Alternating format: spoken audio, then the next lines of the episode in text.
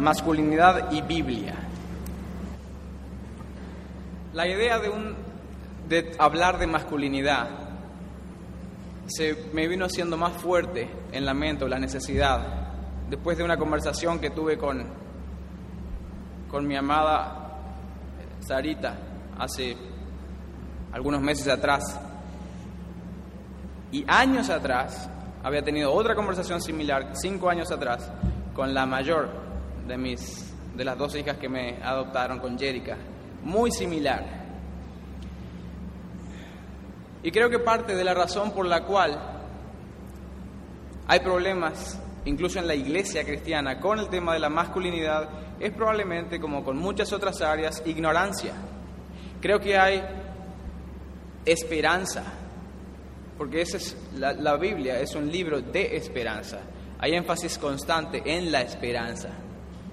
Cuando venimos a la palabra de Dios y nos ilustramos, la ignorancia cede lugar al conocimiento y a la acción y tenemos hombres y mujeres transformados por el Espíritu Santo y por la luz que el Espíritu Santo pone en la palabra. Entonces, esta noche ese va a ser el intento, traernos más luz sobre lo que la palabra dice referente a la masculinidad bíblica. Tenemos aquí, ah, la intención mía es, o mi público, el público al que voy a estar apuntando en esta noche, son los hombres solteros y los hombres casados. Se le va a estar también entregando a las damas parámetros para ir viendo, para ir evaluando, pero principalmente aquellos que están solteros para que vean o que están planeando casarse, para que vean el precio implicado en amar, como Cristo manda en su palabra, y a los casados para que afinemos los problemas que podamos tener. Quiero que vayamos por favor a Primera de Juan 3, 1 al 3.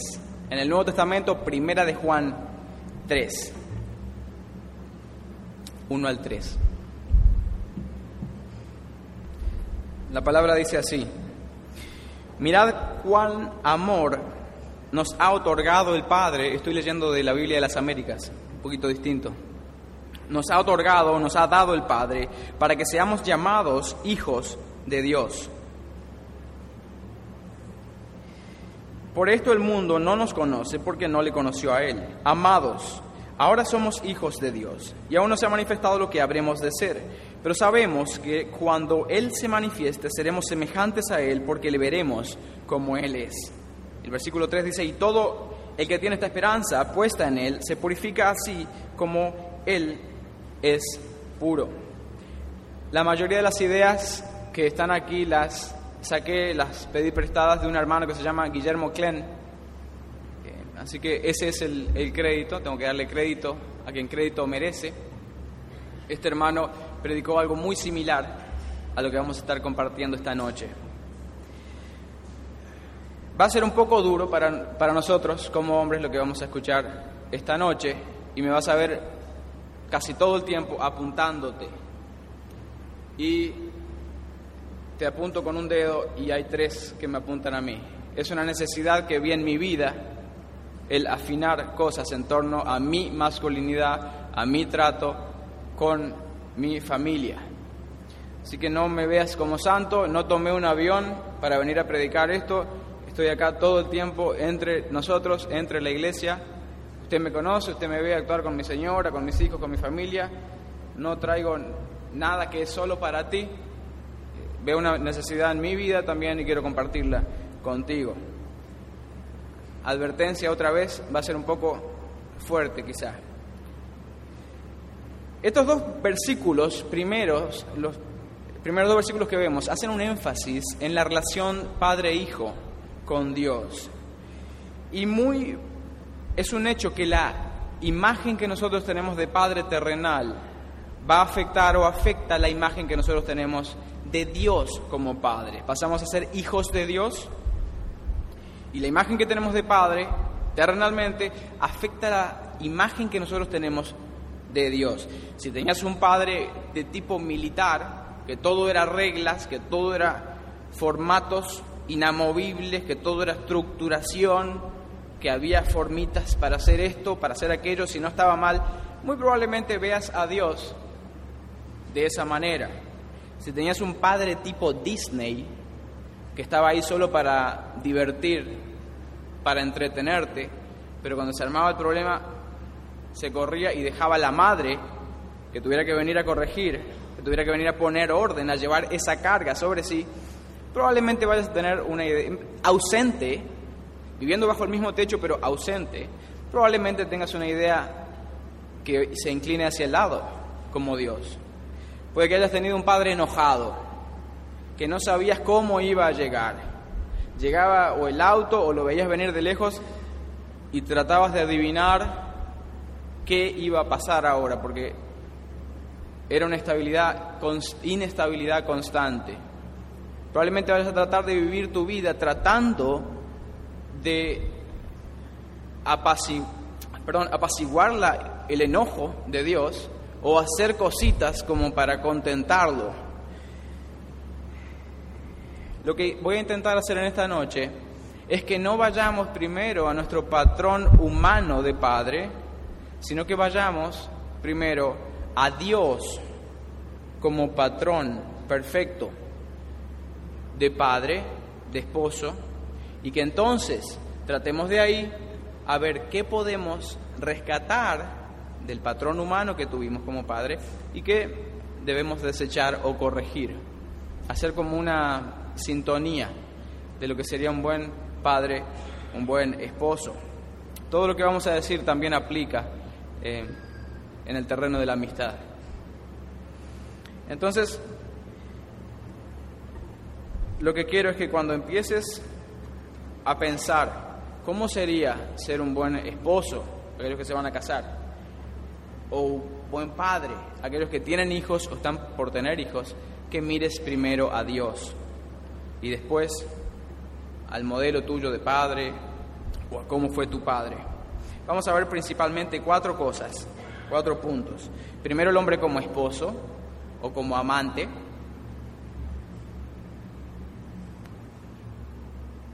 Segundo, el hombre como guerrero, porque Dios es un guerrero. Tercero, el hombre como sabiduría o como sabio. El hombre, cuarto, el hombre como salvador, porque por supuesto Cristo es nuestro salvador.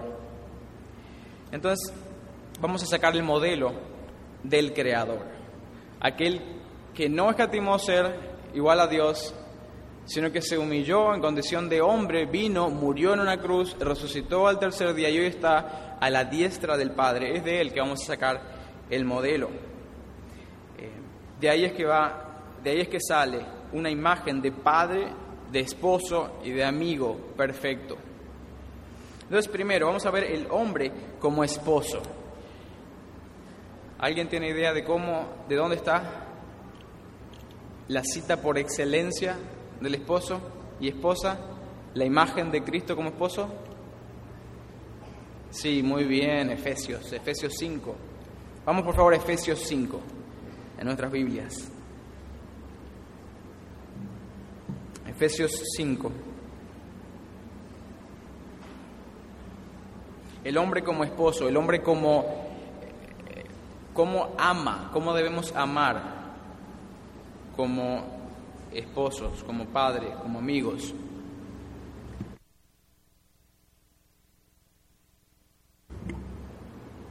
Efesios 5, 25 al 33.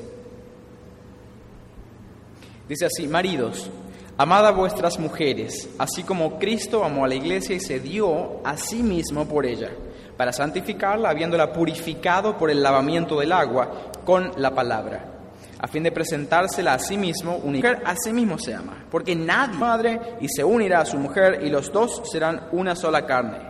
Grande es este misterio pero hablo con referencia a Cristo y a la iglesia.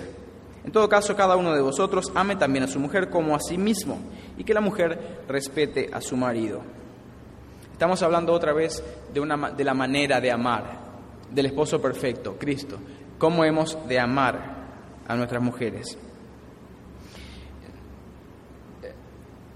el, pastor eh, que escribió estas notas y su esposa tienen trasfondos y visiones muy distintas de lo que es el amor, de cómo amar, de lo que han visto en su vida. Ellos estaban estudiando en el mismo, prácticamente el mismo año en la universidad y no tenían dinero para pagar eh, completamente la universidad, entonces tenían que trabajar. Trabajaban en la universidad, estaban en el mismo equipo de, vaya a saber qué cosa, por dos años consecutivos y al segundo año a él le empezó a interesar demasiado ella. Ella estaba por el lado de las ciencias, de las matemáticas, él por el lado de, la, de humanidades, como visitador social, algo así. Trasfondos muy distintos, mentalidades muy distintas.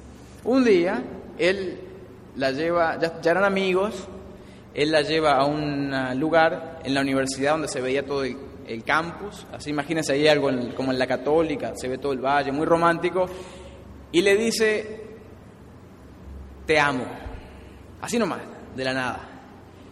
Ella lo mira y le dice, no me sorprende escuchar tal declaración. Bueno, imagínense que ahí como que se, se frizó todo. Él le dice, te amo, todo romántico, y ella le dice, no me sorprende escuchar tal declaración. En ese momento él dice, bueno, déjame ver a quién más le puedo decir, te amo, porque a ella nunca más se lo voy a decir. Eh, a lo que, lo que quiero ilustrar con esto es que muchas veces, otra vez en nuestro trasfondo, hay distintas o imágenes o conceptos que vamos recogiendo y nos hacen ser o nos hacen pensar o ver el amor de una manera o de otra. Él se tiró al agua sin saber qué es lo que ella le iba a responder. Y ese es el primer llamado que tengo aquí en este punto. No sé cómo lo quieras escribir. El amor que Cristo entrega es de esa manera.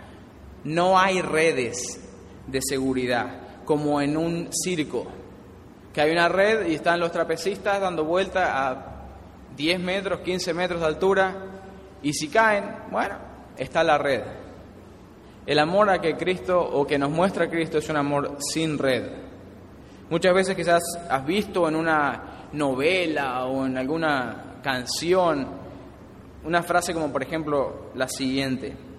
Si yo te invita, el hombre hablando, a una muchacha que le interesa, si yo te invitara a salir, tú me dirías que sí. El hombre diciendo eso. Eh, si yo te dijera te amo, ¿tú qué me responderías? Un hombre diciendo eso. No tiene, yo no sé qué, traté de buscar palabras para definir algo así, no pude encontrar. Lo mejor que pude encontrar fue agrio, o Charlie, o bachatero, o no sé qué. Cobarde, no, ay, tírate. Sin red, y si te caes, te levantas, y otra vez, y otra vez. La semana pasada tuvimos una conferencia. El muchacho que estaba de este lado, Joel, eh, como no está, podemos hablar de él. Vamos a, a dejar tranquilo a Domingo esta noche. Seis veces tuvo que atacar y contraatacar y contraatacar para que le dijeran que sí. Yo no sé qué canal has estado mirando, pero eso es gloria para un hombre. Que vaya al ataque y vaya otra vez y vaya otra vez hasta que hasta que caiga, hasta que diga que sí. Ya como a la tercera vez ya eran amigos. ¿Y, y qué tú qué? No, Alguien le preguntó, ¿y más o menos cada cuánto tú le pedías? Bueno, al final era casi cada un mes, que otra vez y otra vez. Así es como tiene que ser, sin miedo a que te digan que no. Amar de una manera segura es lo que queremos hoy. Bueno, más, si yo estuviera más o menos seguro de lo que ella me va a decir, yo me tiro. No, no seas cobarde.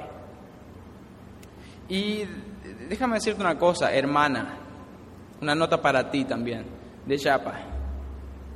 Si algún hombre se te acerca con una proposición tan tibia como esta y no te da ganas de vomitar, revísate. Aléjate de un hombre que te venga con, si tú me digas, no, déjalo que se arrastre, que, que, que ve, ve qué precio quiere pagar por ti. Seguimos, se nos está pasando mucho el tiempo. Es increíble cómo queremos amar de manera segura, 50-50. Hay como una balanza ahí, 50 de ella, 50 mío, y más o menos llevarla ahí, llevar la cosa bien. ¿Ve, la balanza esa como que tiene la, la imagen de la justicia? Esas que van para un lado y para otro. Es como un juego entre entrega y poder. Yo me entrego más a la relación y ella gana poder. Me entrego un poquito menos para que más o menos se mantenga balanceado. Y voy jugando con mis cartas de entrega y de poder para que se mantenga balanceado. Eso no es lo que enseña la escritura. La escritura enseña, entrégate completo. Y si no recibes lo mismo de vuelta, ¿te duele? pero tienes que entregarte por completo. No juegues con tu carta de entrega y de poder, juega solo con la de entrega. Eso es lo que hizo Cristo. Cristo amó, miró a la iglesia y se entregó completamente. Él no mira a una iglesia y dice, ah, esa iglesia es buena, esa iglesia me va a responder mejor, es más ilustrada, son más santos, la voy a amar más. Esa otra iglesita ahí Cristo ama completamente a su iglesia. Otros dicen que, hemos escuchado a veces que, ah, mi esposa eh, merecería que yo la amara más. Cristo te dice, ámala como ella no lo merece, que es mucho más allá, es un llamado mucho más radical a lo que estamos, algunos de nosotros, haciendo hoy. Estamos hablando de un llamado a una sociedad que elegía las parejas, los cónyuges, basados en economía, no en romanticismo. Y Pablo está perfectamente bien con eso, perfectamente contento con eso. Eh, Jacinto venía y tenía un, campito por allá y después eh, venía Persis, tenía 30 ovejas, necesitaba un campito, entonces casaba, Persis casaba a su hija con la hija de Jacinto y, y viene Pablo y le dice a este hombre, ama a esa esposa que tú tienes que es fruto de un arreglo económico como medio a contramano para nuestra pobre mente occidental. Pablo te dice, el Señor Jesucristo te dice, ama a la mujer con que te casaste, no cásate con la que ames. Ese es el primer llamado. Por eso es mentira cuando viene alguien y dice en una consulta o en una ah, entrevista pastoral, se acabó el amor. Hay un mandamiento constante de mantenerse en amor. Eso es más o menos como luce Cristo amando a la iglesia. Vamos al segundo punto. El segundo punto es el hombre como guerrero. El hombre como guerrero. Después de Génesis 3.15, cuando el pecado original se desencadena una enemistad, una pelea constante entre Satanás y la simiente de la mujer. Sí, específicamente Cristo, pero también contra los hombres. Él quiere matar y destruir todo lo que existe. Entonces, ¿qué quiero enfatizar aquí? Es nuestro deber como hombres defender a nuestra familia, defender a nuestras mujeres, a nuestros hijos, a nuestra familia. Ser un guerrero por las almas de nuestra familia, que nos han sido encargadas como Dios. Colosenses 4, por favor vayamos en nuestras Biblias a Colosenses 4. Colosenses 4, en el Nuevo Testamento. Colosenses 4, 12, versículo 12. Colosenses 4, 12. Dice lo siguiente. Epafras, que es uno de vosotros, siervo de Jesucristo, os envía saludos. Estaba por ahí eh, eh, Epafras, cerca de Pablo, él lo vio que le estaba escribiendo, oye, manda el saludo. Y ahí lo pone, envía saludos. Y aquí es lo que queremos ver.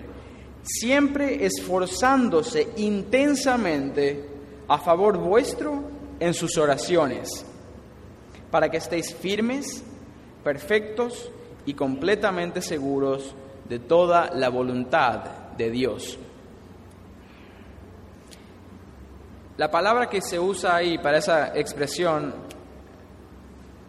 esforzándose intensamente, es la palabra griega agonizomai. Según Thayer, un estudioso de lenguaje que tiene un diccionario muy bueno, tiene básicamente cuatro connotaciones esta expresión.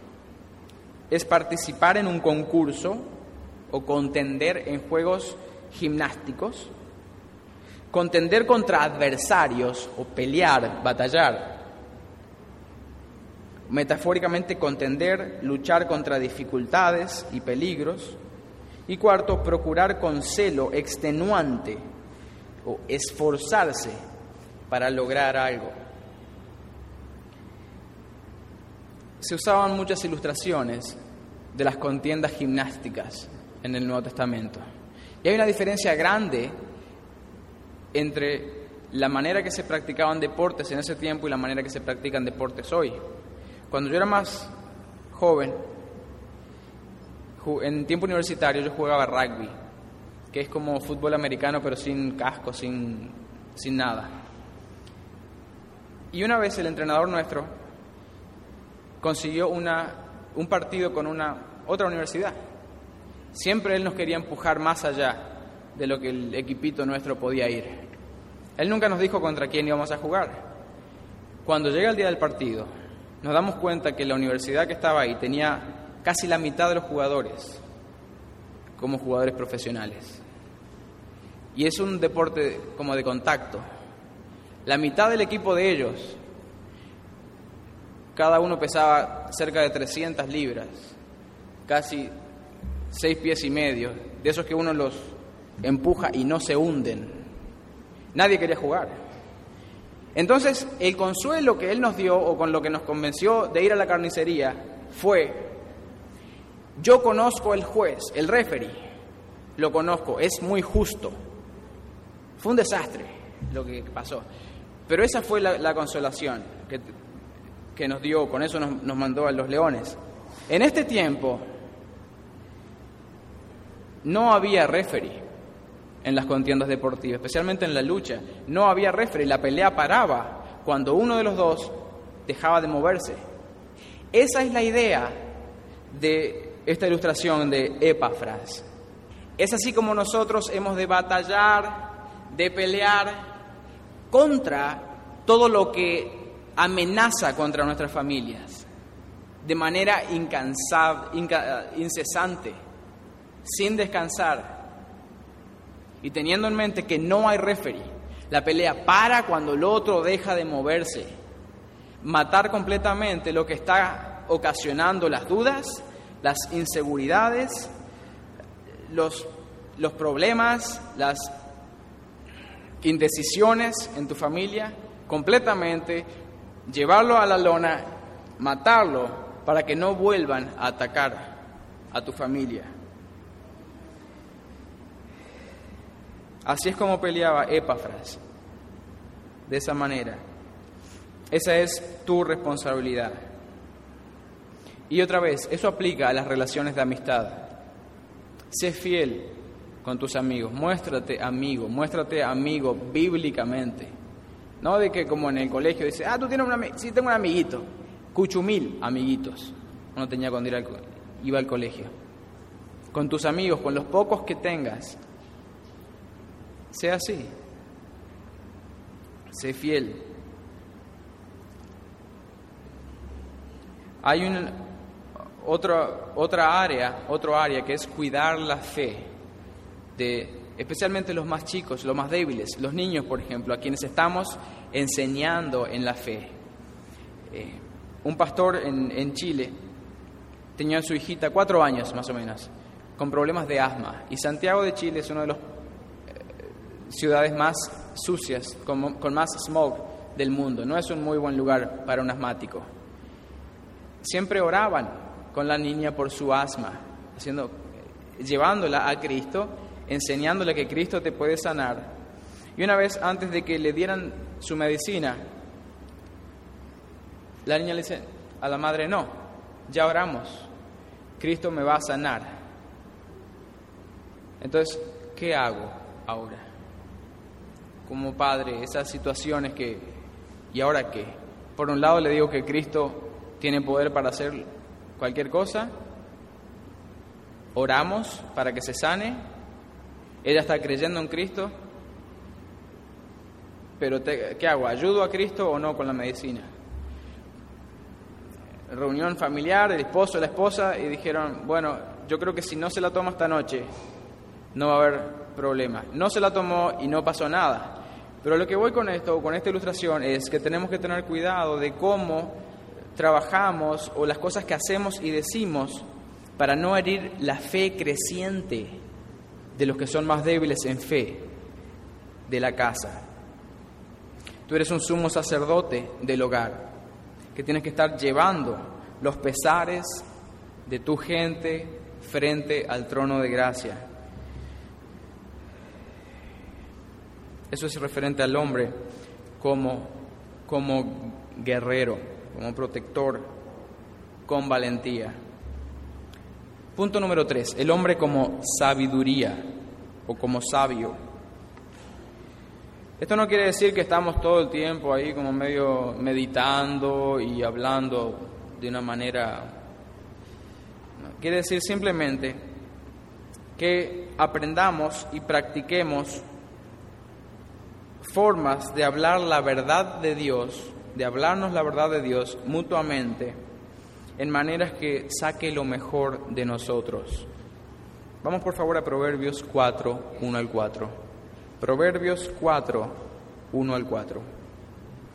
Dice así, Oíd, hijos, la instrucción de un padre, y prestad atención para que ganéis entendimiento, porque os doy buena enseñanza, no abandonéis mi instrucción. También yo fui hijo para mi padre tierno y único a los ojos de mi madre. Y él me enseñaba y me decía, retenga tu corazón mis palabras, guarda mis mandamientos y vivirás. Aquí hay un ciclo. El escritor le está diciendo, le está entregando a su hijo palabras que su padre le entregó. Entonces, la sabiduría iba fluyendo de esa manera. Básicamente lo que, lo que queremos decir con el hombre como sabio es que nosotros hemos de entregar doctrina en casa. Hemos de enseñar la palabra de Dios.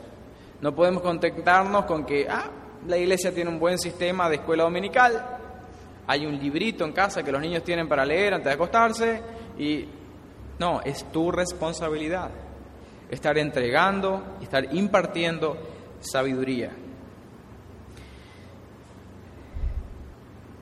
Quiero hacer un llamado acá a quienes de ustedes no hayan tenido, o quienes de ustedes se pregunten, ¿cómo será un hogar que tenga a Cristo en el medio? Hay algunos en este lugar esta noche que no tienen ni idea de cómo es un hogar con Cristo en el centro, que nunca vieron eso, que han venido a la iglesia, que han escuchado mucho de la palabra, pero en su casa nunca hubo un padre que hiciera centrar la vida familiar en torno a la palabra. hay esperanza también para aquellos que tuvimos un pasado así. A los hombres que sí tienen un hogar, donde Cristo está en el centro, que por gracia tienen un hogar, que tienen a Cristo en el centro, estén atentos para buscar hombres más jóvenes que no lo han tenido. Y adóptenlos. No tiene que ser con papeles, pero apadrínelo, invítelo a comer, muéstrele cómo, más, yo sé que no es perfecto tu hogar, pero más o menos cómo luce un hogar con Cristo en el centro. A ti, que no has tenido un padre cristiano, un padre que se haya preocupado de que Cristo estuviera en el centro de la familia, autoadóptate en la vida de gente que sí tiene a Cristo, familias que sí tienen a Cristo en el centro. Pide permiso para participar con ellos, no sé, en alguna actividad familiar, en alguna cena y observar ahí, robar un poquito de, de sabiduría bíblica. Un pastor estaba en este restaurante con su señora y la gente que estaba en la mesa atrás de ellos tenía un desastre. Estaban volaba la mantequilla, un pan por allá, un cuchillo, un desastre. Tenían como tres niños, cuatro niños, y era un desastre constante la mesa. Terminan de comer, se separan, empiezan a irse, la madre arreando a los muchachos para afuera, y el padre dice, lo sacamos a comer porque no queremos que nuestra casa luzca como esto. Y hay casas que de hecho lucen como eso, casas que son un desastre, casas sin Cristo en el centro. Yo tuve un ejemplo en mi padre,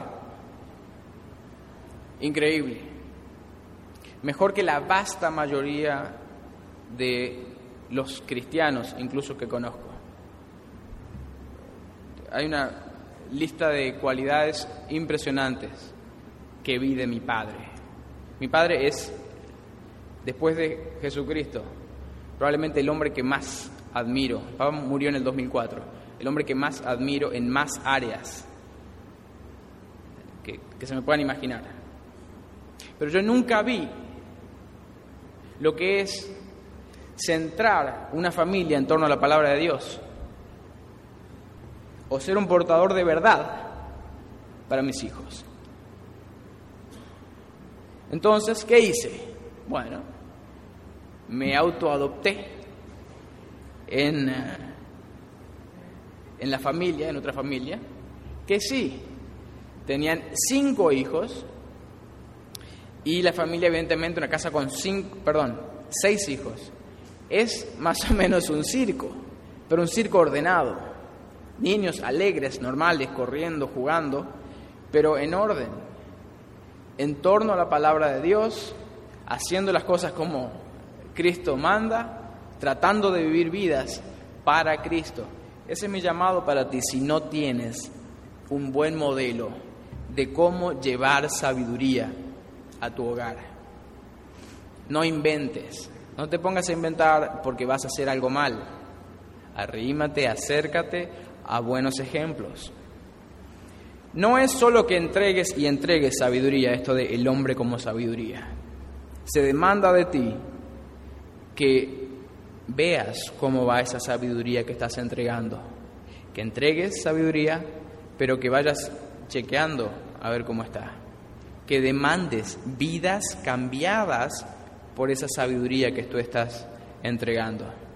Tú no eres el Espíritu Santo, tú no vas a generar cambios, pero lo que enseñes bueno, pide que se viva en tu casa. Lo que transmitas como sabiduría, recógelo.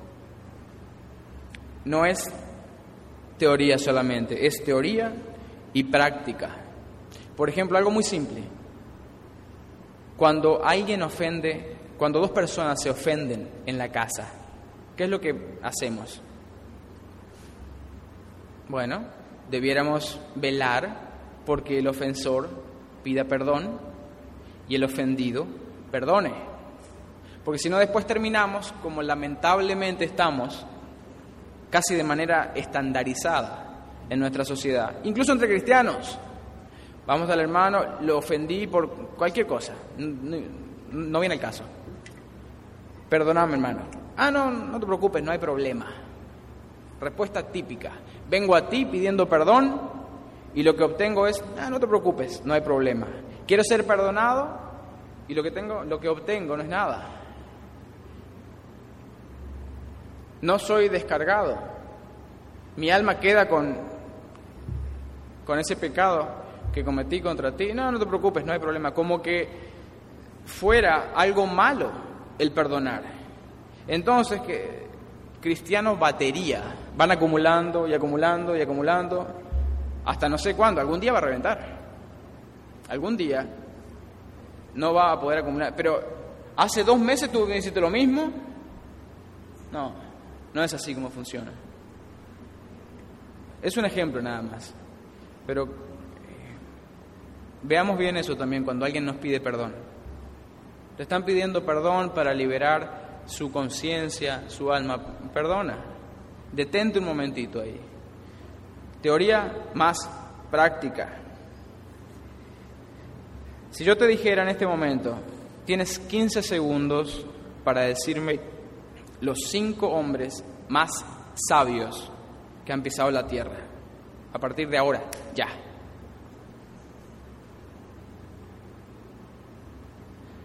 ¿Quién dijo Jesucristo? Bien, dos. Dos dijeron Jesucristo. ¿Quién dijo, bueno, Albert Einstein, Johann Kepler, Jesucristo, Salomón, Isaac, Newton. Nuestra imagen de Dios como sabio va a afectar lo que nosotros somos como sabios. ¿Vemos a Dios como sabio?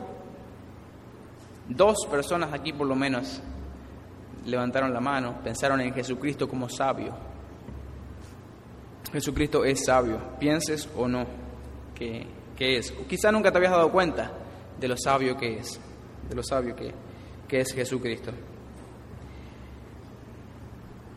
Otro versículo, Primera de Tesalonicenses 2, 11 y 12. Todavía estamos en el hombre como sabio, como sabiduría.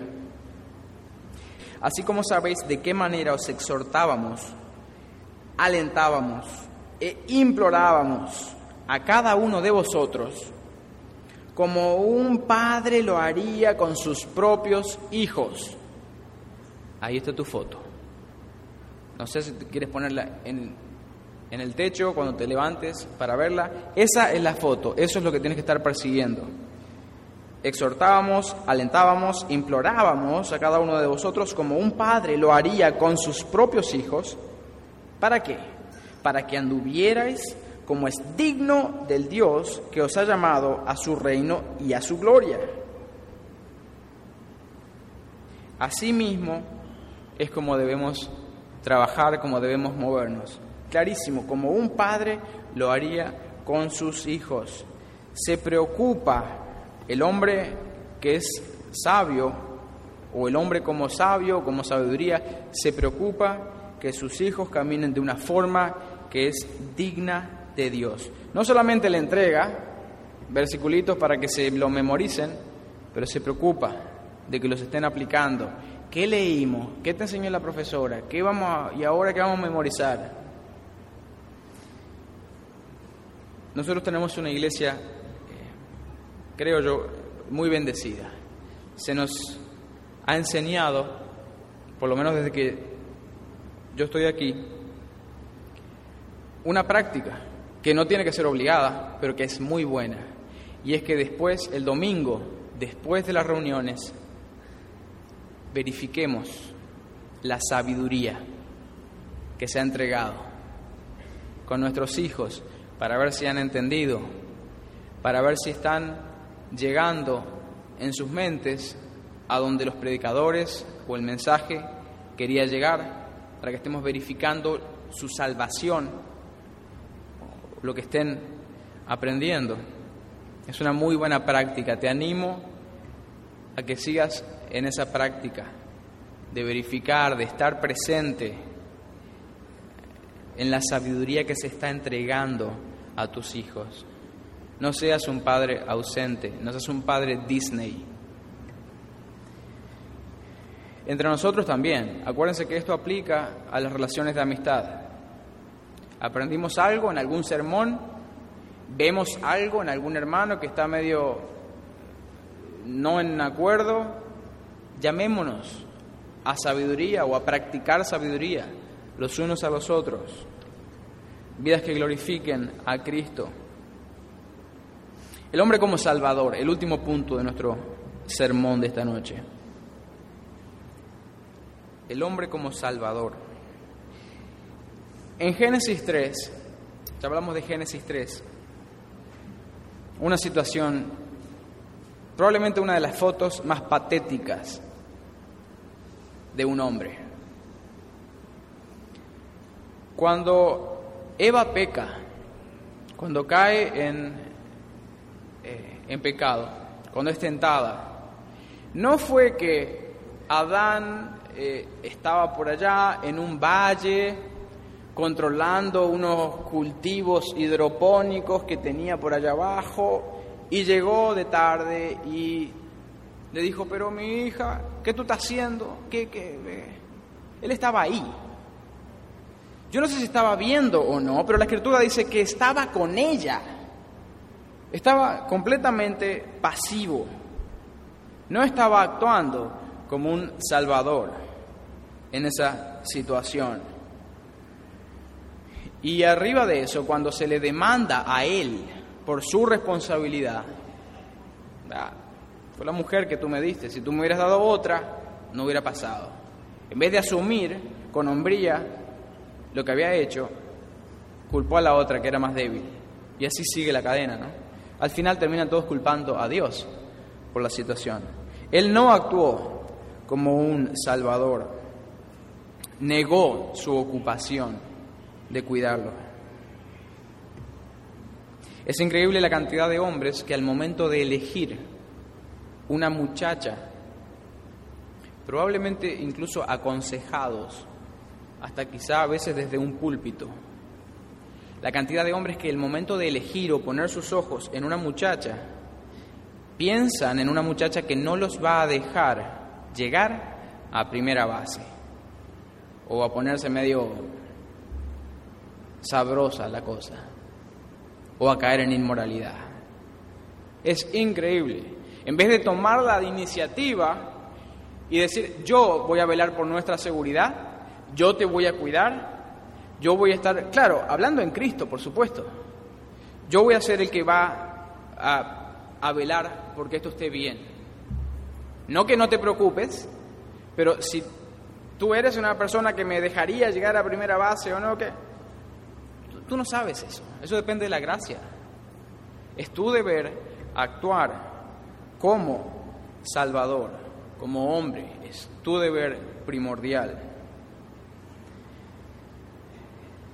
Es nuestro deber hacer que nuestra esposa se sienta segura espiritualmente. Y otra vez, te estoy apuntando con uno y me estoy apuntando con tres. Muchas de estas cosas que estoy sacando de acá, lamentablemente, son frases que he escuchado de mi señora hacia mí. Es nuestro deber que nuestra esposa se sienta segura en nuestra búsqueda de Dios como familia, que evidentemente debiera partir por nosotros, que tu mujer tenga que ponerse zapatillas de, de pista para correr a tu lado, porque tú estás claro y yendo rápido en dirección a Cristo, y que tus hijos, si van a decidir no seguir a Cristo, que, decidan entonces negar el modelo que tú les has dado. No le des excusa a tus hijos para decir, ah, yo nunca supe lo que era eh, Cristo en la familia, o que mi padre me hablara la verdad del Evangelio, o que me demandara, o que me persiguiera, que tengan que seguirte en el cristianismo. Queridos padres, una nota al margen. Hay un rincón especial del cielo para hijos, creo que hasta tiene un cartel, para hijos vírgenes no fumadores. Hijos vírgenes no fumadores. Muchos padres se contentan con generar, con sacar de su casa un hijo virgen, no fumador. Ya, cumplí. Nada más. Eso es todo. Esa pobreza vemos en quizá el cristiano estándar. Está contento con eso el padre. Ah, virgen, no fumador, ya cumplí. Encesté, golazo, o como que hoyo en uno, como quieras decirle. Una pequeña ilustración ese respecto. A mí me encantan los perros. Tengo como 12 mordidas de perros en todo el cuerpo. Tengo un amigo que tiene un pitbull precioso, que le encanta jugar medio violento. Tiene una soga gruesísima con dos nudos en la punta. Yo la agarro de una esquina, él de la otra. Lo levanto no se suelta. Lo hago girar como quien tira un martillo. Y no solo que no se suelta, sino que me va peleando todo el camino. Un monstruo de perro. Es una muy buena meta que Tanque esté contento. Tiene el nombre, Tanque se llama. Que Tanque esté contento, esté feliz. Muy buena meta, excelente meta. Pero es una meta patética para ti como padre. Solamente que tus hijos estén felices. No has sido llamado a que tus hijos estén felices, a que no los contraríes.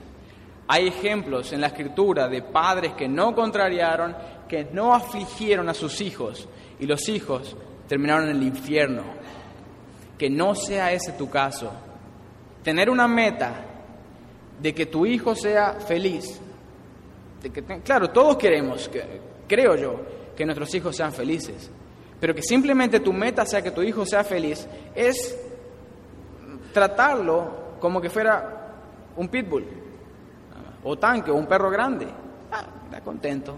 Es mejor, es mucho mejor así que esté feliz porque si no se pone feliz va a pasar algo. Es una meta tremendamente pobre para ti como padre que simplemente tu hijo sea feliz o esté feliz. Tu hijo, tu objetivo no es formar hijos piadosos, es darle un padre piadoso a tus hijos, darle un ejemplo, sacarle la excusa de que tu hijo pudiera decirle a Dios, ah, a mí me hubiera gustado ser cristiano, pero si hubiera tenido otro padre quizás yo hubiera sido cristiano. Y soy consciente de que les estoy hablando a padres cristianos, o nos estoy hablando a padres cristianos. No le des esa excusa a tu hijo. Si yo hubiera tenido otro padre, quizá hubiera sido cristiano. Nuestra familia tiene que ver en nosotros una fe fuerte, no una fe libre de crisis. Va a haber crisis todo el tiempo hasta que veamos a Cristo, pero sí una fe a prueba de crisis, que va a aguantar en una crisis, que va a atravesar la crisis, que van a haber heridas después de la crisis, pero que va a seguir a través de las crisis. Que nuestros hijos, que nuestras familias, que nuestras mujeres vean el guerrero en el Padre, en el hombre, que vean el Salvador de la familia, que vean la sabiduría o el sabio de la familia, que vean un hombre amante, que no sea un 50%, un 50, 50-50 ahí, jugando con tu cartita de amor, de entrega, más para acá, más para allá, que te vean entregar todo. Probablemente hombres que proponen cosas tan ridículas como si tú me, si yo te digo que yo te quiero, que tú me, probablemente eso es fruto de hombres que no tienen idea de cómo es Cristo, como, como esposo, como amante. Nuestro llamado, hermanos, es a militar, no a sobrevivir. no a ir con la corriente, poner nuestras mentes, nuestro esfuerzo, nuestras intenciones en, en línea con una militancia activa. No, ah, vamos, vamos, tipo Tesalónica. Bueno, ya viene, Cristo ya viene, ya estamos llegando. Ya no, a militar, a pelear hasta el último segundo. Militantes, seguidores de Cristo. Cristo es un guerrero gentil. Cristo es un guerrero gentil. Que los otros, especialmente nuestra familia, vean, eso en nosotros. No que vean un padre enojado, que no saben cómo va a llegar hoy, que están esperando ahí a ver cómo ir a abrir la puerta, cómo, va a estar, cómo van a estar los ánimos. O un padre Disney, que tú quieres jugar, anda con papi. Tú quieres un permiso para algo medio que mami te va a decir que no, ah, donde el, donde el padre. Si no está la madre, acá se hace cualquier cosa, hasta con el padre. Que no vean un padre militar tampoco, que vean un guerrero gentil como Cristo. Él ha de ser nuestro prototipo, como ejemplo de hombría. Y para ti que no eres un hijo de Dios, tengo malas noticias y tengo buenas noticias. La mala noticia es que probablemente has estado llevando a tu familia en dirección errada. Has estado llevando a tus hijos y a tus mujeres a camino de perdición. No sé si has estado protegiéndolos o no, pero sí te digo una cosa, los has estado llevando en camino al infierno. Pero tengo una buena noticia también, de que no tiene que ser así. Hoy mismo puedes arrepentirte de no mirar, de haber estado viviendo tu vida sin mirar a Cristo, venir a Cristo hoy, arrepentirte, confesar tu pecado, que Él sea tu Señor y que Él te muestre cómo amar cómo pelear, cómo ser sabio y cómo ser el salvador de tu familia. Vamos a, orar. Y que el Señor haga que esto que vemos en la Escritura no sea la gran ocupación de nuestras vidas, pero la gran preocupación de nuestras vidas.